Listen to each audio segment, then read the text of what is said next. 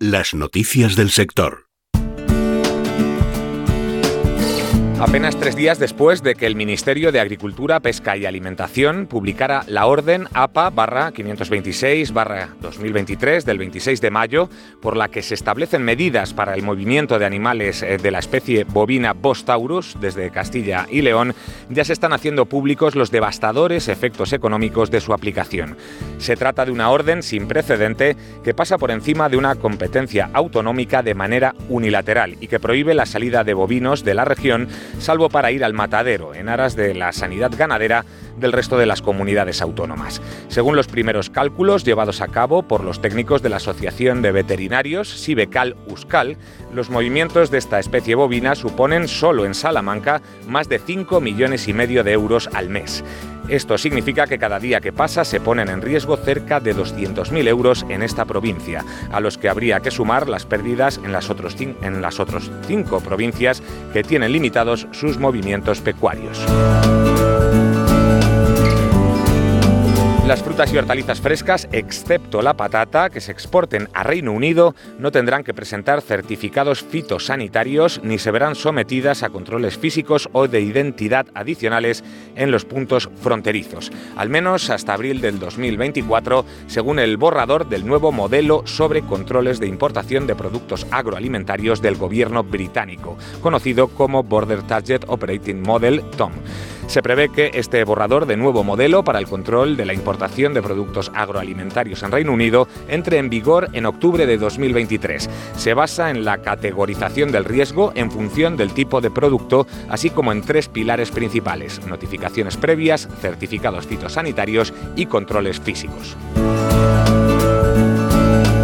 Consejo Sectorial de Cereales de Cooperativas Agroalimentarias de España ha realizado una primera estimación de la cosecha de cereales de 9 millones de toneladas, lo que supone un 48,5% menos respecto a la pasada campaña. Por cultivos, en trigo blando se alcanzarán los 2,8 millones de toneladas, en cebada 3,6, en maíz 2 millones de toneladas, en trigo duro 318.305 toneladas, en avena 123.204, centeno 32.135 y triticale y otros 108.509 toneladas. En rendimiento medio estimado en esta campaña es de 1,6 toneladas por hectárea. Hay que destacar el elevado volumen de hectáreas que no se cosecharán por bajo rendimiento porque cultivos como la avena, el centeno, los triticales se han utilizado para aprovechamiento ganadero. La caída de la producción debida a la sequía pone de manifiesto la necesidad de buscar nuevas técnicas y soluciones que mejoren el rendimiento de los cultivos y que hagan frente a los desafíos climáticos. Una cosecha corta supone un gran reto de logística para el sector cerealista, que debe garantizar el normal y necesario suministro ministro a lo largo de toda la campaña para cubrir las necesidades de consumo de la importante cabaña ganadera nacional.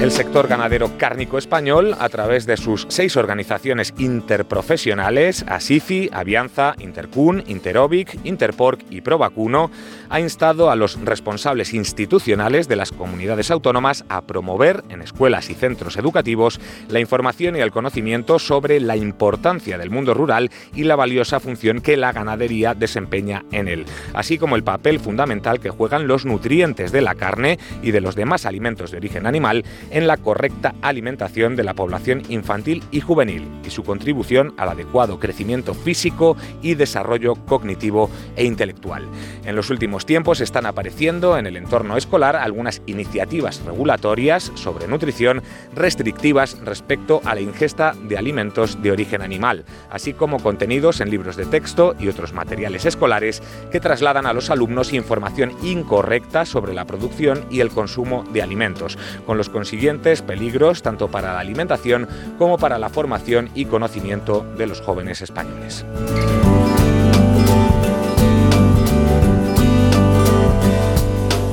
Las noticias del sector.